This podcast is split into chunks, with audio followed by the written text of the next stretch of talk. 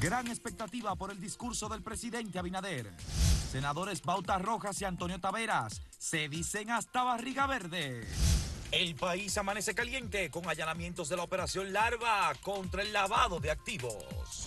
Senado aprueba en primera lectura y envía a comisión. Proyecto eliminaría exenciones fiscales y privilegios.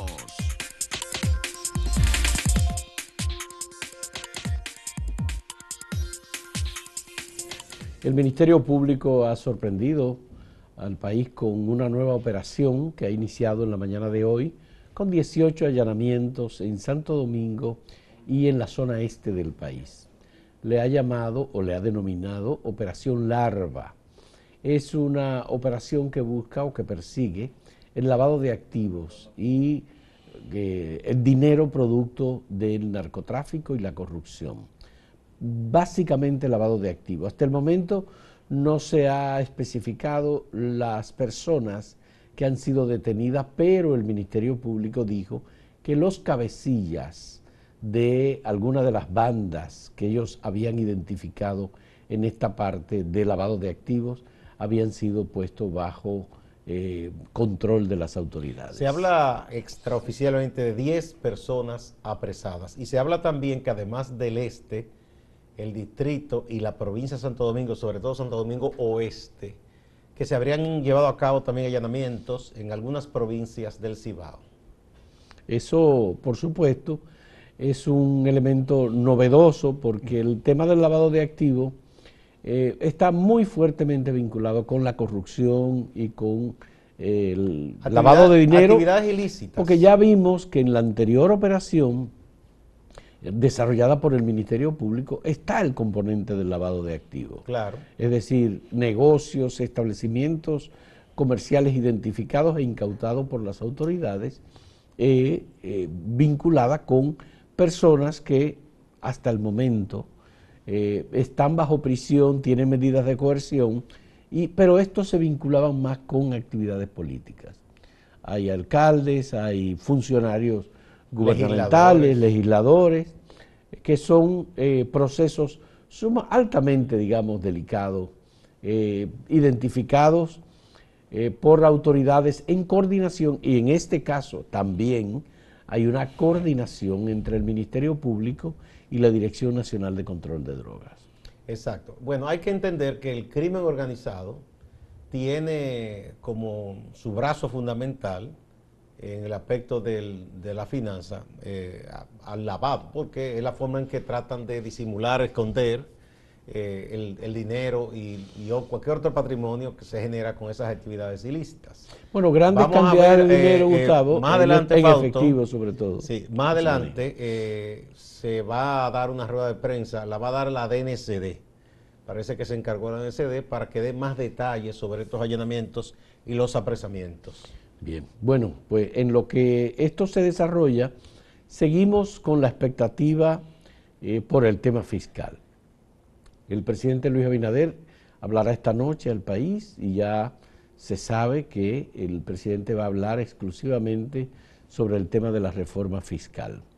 Hay en el Congreso Nacional un debate por una propuesta eh, sustentada por legisladores, senadores de todos los partidos que eh, ha sido presentada como una alternativa, según los legisladores, para que no haya que hacer ninguna reforma fiscal, porque solamente eliminando eh, la parte de exenciones impositivas en diferentes sectores, según los senadores, se podría conseguir un 4.2 o un 4.3% del Producto Interno Bruto. Esta estamos, propuesta... Estamos hablando entre, algunos hablan de 240 mil millones y otros hablan más prudentes, como el profesor Alexis eh, Martínez, que es el decano de Economía de la UAS, dice que el cálculo que se ha hecho más preciso es de unos 156 mil millones de pesos que se recuperarían. todo el mundo eh, está observando el comportamiento de los senadores porque la propuesta de los senadores incluye la eliminación de las exoneraciones para los senadores. De los privilegios. Los privilegios, el barrilito, eh, las, los, los regalos que se hacen en el Congreso Nacional en diferentes momentos para, legisladores, que es un, dinero, digamos, que está, eh, no, no, es, no es un dinero lícito, o no es un dinero, es un dinero que se da como una compensación a los senadores para la ayuda social, para bueno, que el dinero es lícito, porque es, el dinero que pagan los contribuyentes. Ahora, lo que no es legítimo es eh, legislar para, para, para sí mismo lo que han hecho los legisladores, eso sí no debe ser. Entonces, la propuesta de los senadores elimina también eso, pero elimina las exenciones que el Estado Dominicano ha hecho en diferentes momentos para estimular sectores como la zona franca, el empleo, para estimular sectores como el turismo, por ejemplo, o para eh, eh, exonerar eh, a las organizaciones de interés social, ONGs, hay exenciones que se quitarían también a las iglesias y a otras entidades. No, no, pero también hay grandes corporaciones, por ejemplo, las mineras reciben exoneración la del combustible y, gran parte del pago de impuestos también. El sector eléctrico. Los generadores, que no son empresas pequeñas, son empresas multimillonarias. Entonces ellos dicen que con estas eh, decisiones que el Congreso está proponiendo, no haría falta una reforma fiscal. Pero claro, como ellos han incluido sus propios beneficios, lo que se entiende es que hay que reflexionar sobre esto una política de Estado que se ha mantenido durante todos los gobiernos, las exenciones a sectores específicos para estimularlos, eh, lo que se hizo con el Senado y con los diputados, con exoneraciones de dos vehículos por año, con el barrilito, por ejemplo, no es para estimularlo para nada. No, no, es, para es un ventajismo particular de los legisladores. Eso no va dirigido ellos eh, le llaman con un eufemismo al barrilito de que el fondo social, ¿social de qué?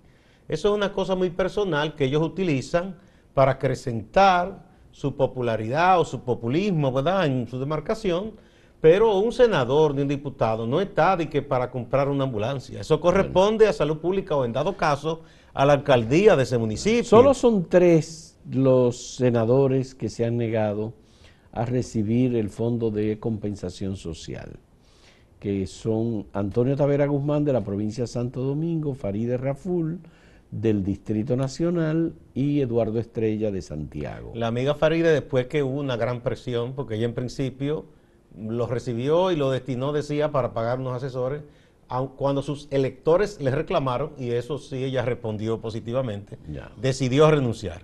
Igual en los diputados está, por ejemplo, eh, Dionisio Rodríguez Retituyo, que no acepta nada de eso, está José Horacio, entre otros que dicen que no aceptan eso. Mira, ayer hubo un, incidente que eh, desnuda el tipo de político tradicional dominicano, eh, porque el senador Antonio Tavera había sometido un proyecto para eliminar pura y simplemente esos privilegios, sin necesidad de atarlo a otro proyecto, en lo que se discute el otro, si va o no va de las exenciones. Y eso enojó al senador de Mana Mirabal, el Bautista Roja Gómez, ex PLDista, ahora de Fuerza del Pueblo, que hizo toda una apología de la vagabundería, diciendo que no, que don Antonio lo que es enemigo de los partidos y del Senado. Él no es enemigo del Senado. El Senado no está, según la Constitución, para crear ventaja para los senadores ni privilegios. Y diciendo que no, que él recibe lo que recibe todo el mundo, pero el que lo reciba todo el mundo quiere decir que eso está bien ni que eso es una forma eh, honesta y responsable de ejercer el cargo de senador, que no están para, la constitución dice que están para legislar, supervisar y, para eh, la otra, representar. Y eso no es echarse millones de pesos en los bolsillos al año, no es representar, no es legislar, ni es supervisar. Eso es beneficiarse. Entonces, eh, él arremetió contra el senador de Santo Domingo porque sometió esa, esa, resolución para que se conociera la eliminación del barrilito sin necesidad de que se aprobara primero el otro proyecto. Bueno. Pero una, apología de la vagabundería que hizo Bauta y yo estoy sorprendido. Bueno, Bauta, eh, déjame decirte que es un político tradicional.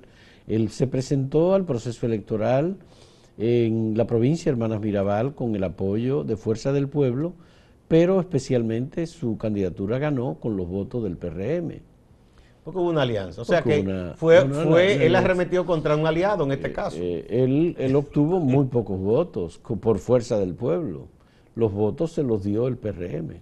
De todos modos, él le, le increspó muy fuertemente a Antonio Tavera Guzmán y lo mandó a callar directamente.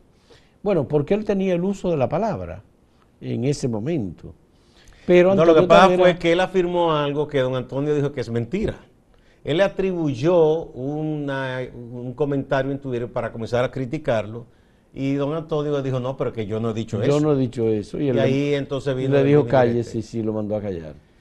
Bueno, ambos se mandaron a callar también porque Antonio Taveras le respondió. Dijo, cállese usted. Le dijo, cállese usted. Eh, él, él, habló ahí de, enrostrando a Antonio Taveras, que como él viene del grupo de empresarios de Herrera, que esos empresarios se enriquecieron. Se enriquecieron más que los legisladores. Pero esa fue una política de Estado que de acuerdo o no, muchos en ese momento no estuvieron de acuerdo, se hizo cuando el gobierno de Balaguer de tratar de incentivar esos parques industriales de Jaina, el de Herrera, y entonces se dieron unos incentivos. Eso no fue una cosa personal de don Antonio, contrario a los senadores. No, y él siguió con ese mismo, ese mismo, esa misma crítica, en el sentido de que Antonio Tavera era un beneficiario, un favorecido por, por programas como el barrilito.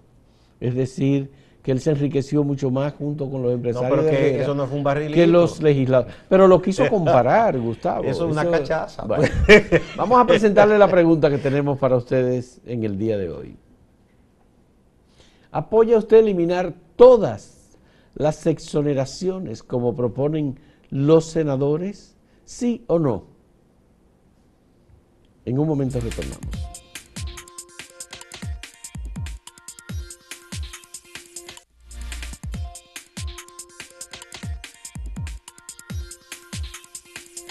Esta noche el presidente Luis Abinader hablará al país. Se han adelantado cosas extraoficiales, rumores de que supuestamente el mandatario va a anunciar que se desiste por el momento de someter un proyecto de reforma fiscal. Pero eso es cosa de los mentideros políticos, uno no lo sabe. Eh, lo cierto es que ya sí se va a dar un mensaje oficial, porque todo lo que hasta ahora se ha hablado es que se habló de la intención de someter una reforma, circularon versiones que no fueron oficiales. De hecho, lo que se dice es que gente que no es afecta al gobierno fue la que puso a circular esos supuestos documentos oficiales sobre lo que contendría una propuesta de reforma fiscal. Ya esta noche a las 7, como es de costumbre una cadena de radio y televisión, el presidente va a hablar y va a fijar la posición oficial del gobierno sobre esta reforma. Vamos a ver si el presidente considera y su equipo que están dadas las condiciones para hacer esta propuesta de reforma fiscal ahora, lo hará. Si entiende que es prudente, como muchos le han dicho, que se posponga porque hay muchos factores internos y externos que no favorecen en estos momentos una reforma fiscal. Yo te voy a poner un caso. Existía la expectativa desde mediados del año pasado de que el petróleo, que el gas y el propio carbón irían a la baja en los mercados, pero ha habido factores como un repunte de la economía de la India y la China que no bajó como se pensaba eh, por la pandemia, al contrario, fue de los países que creció, que han estado demandando mucho petróleo y mucho carbón, y entonces eso ha disparado esos precios conjuntamente con otros commodities como el gas. Entonces eso afecta a toda la cadena productiva porque la industria, eh, la energía, y eso es un factor de mucho peso que pudiera eh, convertirse en un, grave problema.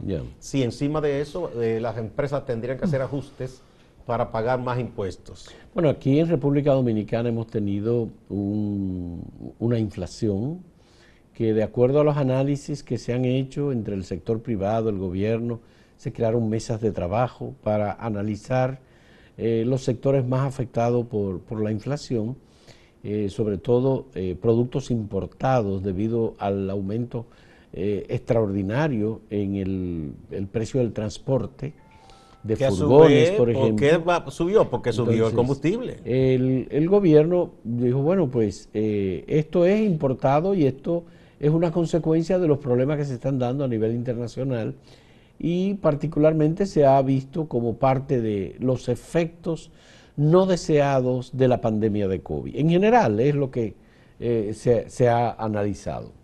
Eh, pero el presidente Luis Abinader en varias ocasiones se refirió al tema de la reforma fiscal y dijo que en el año 2021 no habría eh, reforma fiscal. Es decir, que en este año no se pondría en ejecución ningún proyecto. Que cualquier otra posibilidad sería una reforma fiscal para ser discutida a partir del año 2022. Como estamos en la discusión del presupuesto, como estamos en los análisis que los economistas del Ministerio de Hacienda y del Ministerio de Economía están viendo. Y el proyecto de presupuesto que se presentó es un proyecto de presupuesto que ha crecido porque es la, el crecimiento incluso natural de la economía.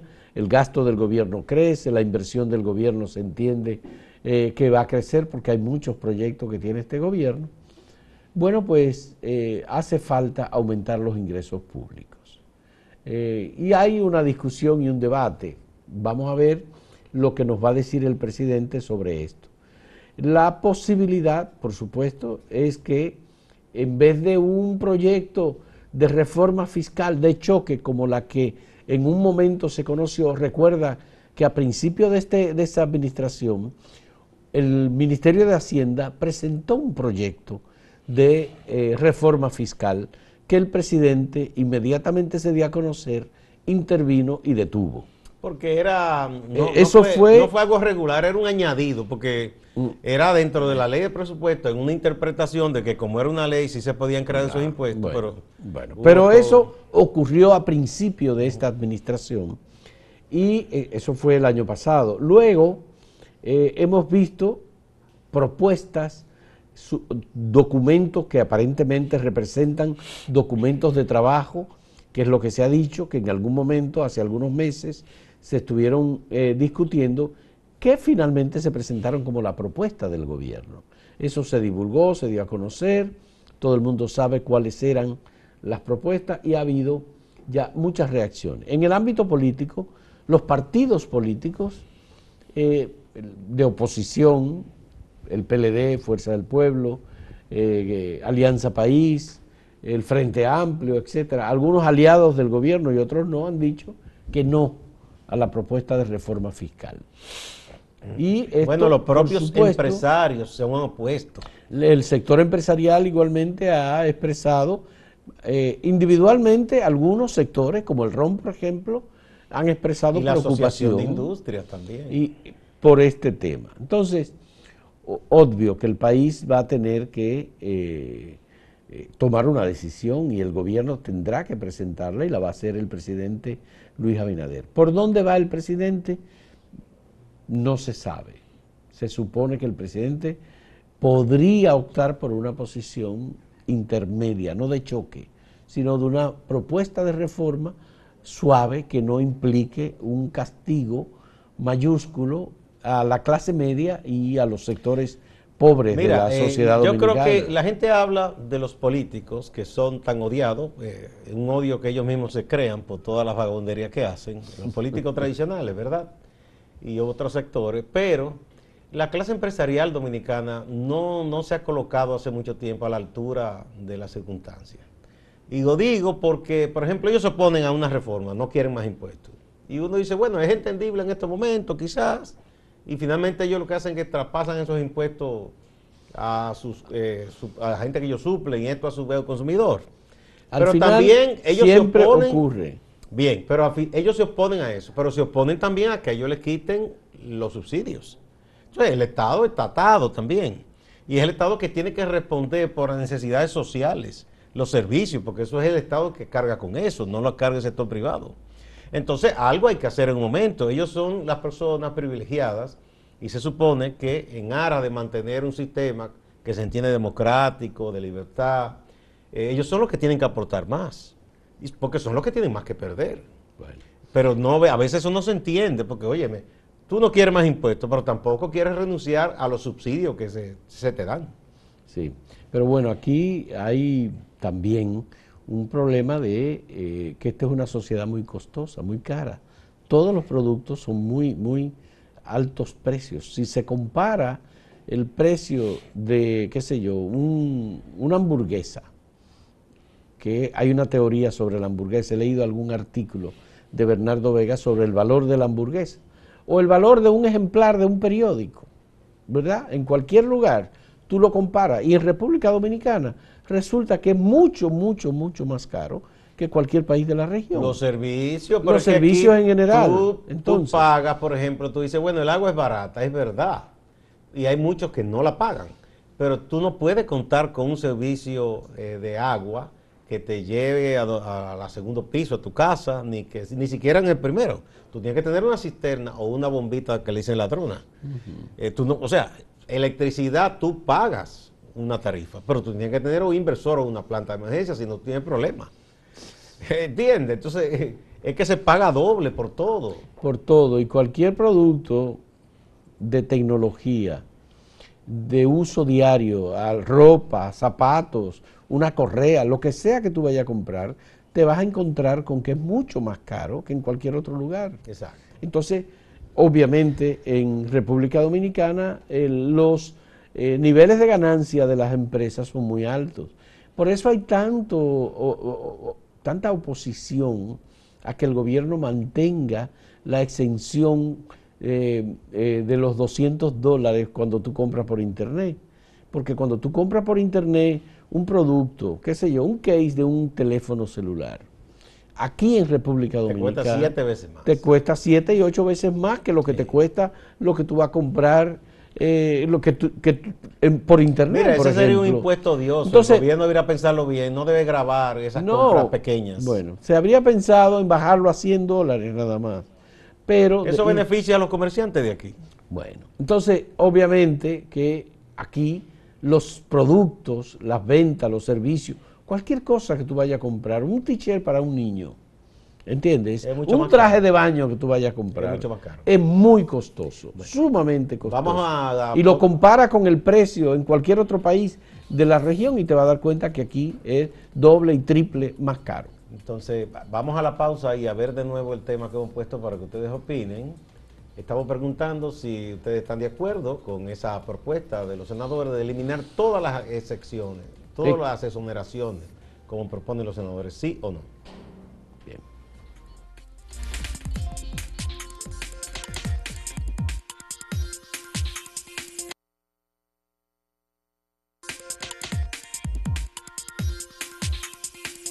Veamos algunas de las respuestas que hemos recibido a la pregunta sobre la propuesta de los senadores. Eh, ¿Apoya usted eliminar todas las exoneraciones como proponen los senadores? Y el sí es larguísimo, dice 90.84% está de acuerdo con la propuesta de los senadores. Y el 9.16% dice que no. Eso es importante. Vamos a ver en Twitter ahora cómo ha opinado la gente. Aquí eh, también eh, es evidente que la gente está de acuerdo, 89.3% dice que sí, contra 10.7% que dice que no. ¿Qué es hacer la tabula rasa? Como dice, miren, YouTube es 94% eh, dice que sí, que está de acuerdo con la propuesta de los senadores. Ellos buscaron todo y el 6% dice que no. Los senadores buscaron todas las leyes de extensiones y las pusieron ahí. Pero es evidente que independientemente del oportunismo de los senadores, la gente, la ciudadanía está, de acuerdo, está de acuerdo y no ya no quiere seguir que se sigan exonerando a tantos sectores, ¿verdad? Ah, bueno, una opinión ahora de Daniel Polanco que dice, ningún ciudadano debe tener privilegios estatales comparados con otros. O sea, que está de acuerdo que se quiten. Sí. Eh, Darling Santana dice, eliminar los privilegios tanto de ministros y legisladores ha sido un reclamo de la población por mucho tiempo. El problema es que estos legisladores no parecen sinceros, más bien quieren negociar algo a su favor. Bueno, muy claro. Sí, pero está en que se le permita esa negociación. Ho Chi Minh Leduan Beltré Almanzar dice, estoy de acuerdo que se lo quiten a todo el vivo que lo tengan, pero eso de los senadores es un chantaje de parte de ellos, porque como la presión se la está montando fuerte, sí, es verdad, ellos están respondiendo a la presión de la ciudadanía. Víctor JRE dice, las exoneraciones deben actuar como incentivo para desarrollar un área o sector. En ese rol deben tener fecha de expiración. ¿Se logró el objetivo y ya no hace falta? ¿O no se logró y ya no vale la pena? Ese está claro. Muy claro. Josefina Almonte dice, porque al final las exoneraciones es para grupos y personas que pueden y tienen cómo pagar siempre es para los ricos y nada para los pobres. Martín María dice, impuestos y más impuestos para el pueblo y para ellos privilegios. Deben quitarle todos los privilegios e incluso la famosa inmunidad parlamentaria de la que gozan para que todos estemos en el mismo nivel. Bueno, dice se fue a la inmunidad, que ya eso es Sí, bueno, porque se fue a los eh, senadores y diputados. Bueno, vamos a, Santiago con el compañero Máximo Laureano que nos tiene noticias frescas del día. Juan Carlos Vircán, procurador de la Corte de Apelación de Santiago, confirmó que hay una investigación en curso en relación a denuncias de presuntas irregularidades en las funciones del fiscal titular de Valverde, Nelson Rodríguez González. Según ha dicho Juan Carlos Vircán, se trata de una investigación en la cual se determinará la responsabilidad o no del fiscal Nelson Rodríguez González en estas denuncias. Varios sectores de Moca, provincia de Espaillat, marcharon este martes para reclamar a las autoridades justicia por varios casos que se han acumulado en tiempos recientes. Sobre todo, exigieron que se aclare y que se haga justicia por la muerte de la menor de 8 años de edad, Adrieli Tapia Ojeda, quien falleció en un tiroteo en el barrio Sal si puede. Veamos lo que dijo la gobernadora cuando la manifestación llegó a la gobernación y cómo le respondió Fátima Tapia, la madre de la menor fallecida. Todos queremos seguridad y queremos paz. Y eso es, lo, eso es lo que está haciendo nuestro presidente y todos nosotros y todos ustedes tienen que poner un granito de arena para que esto eh, tenga éxito y para que esto se, materialice. Yo, como madre de la niña, quiero hablar, porque hoy es el primer día que yo le veo la cara a esta gobernadora, porque ella no me dio la cara a mí, no fue a mi casa. Ella no fue a mi casa. A ponerse a disposición, por lo menos, de decir, mataron una Falleció en Santiago el locutor Jobse Tabare, muy conocido por su trabajo en varias emisoras de Santiago y la región del Cibao. También trabajó para varios programas de la televisión local y nacional. Según certificó el médico Edwin López del Centro Médico Cibao, Jobse Tabare falleció a causa de un infarto distante pero pendiente, actualidad y objetividad desde Santiago. Siga con la programación de Acento TV.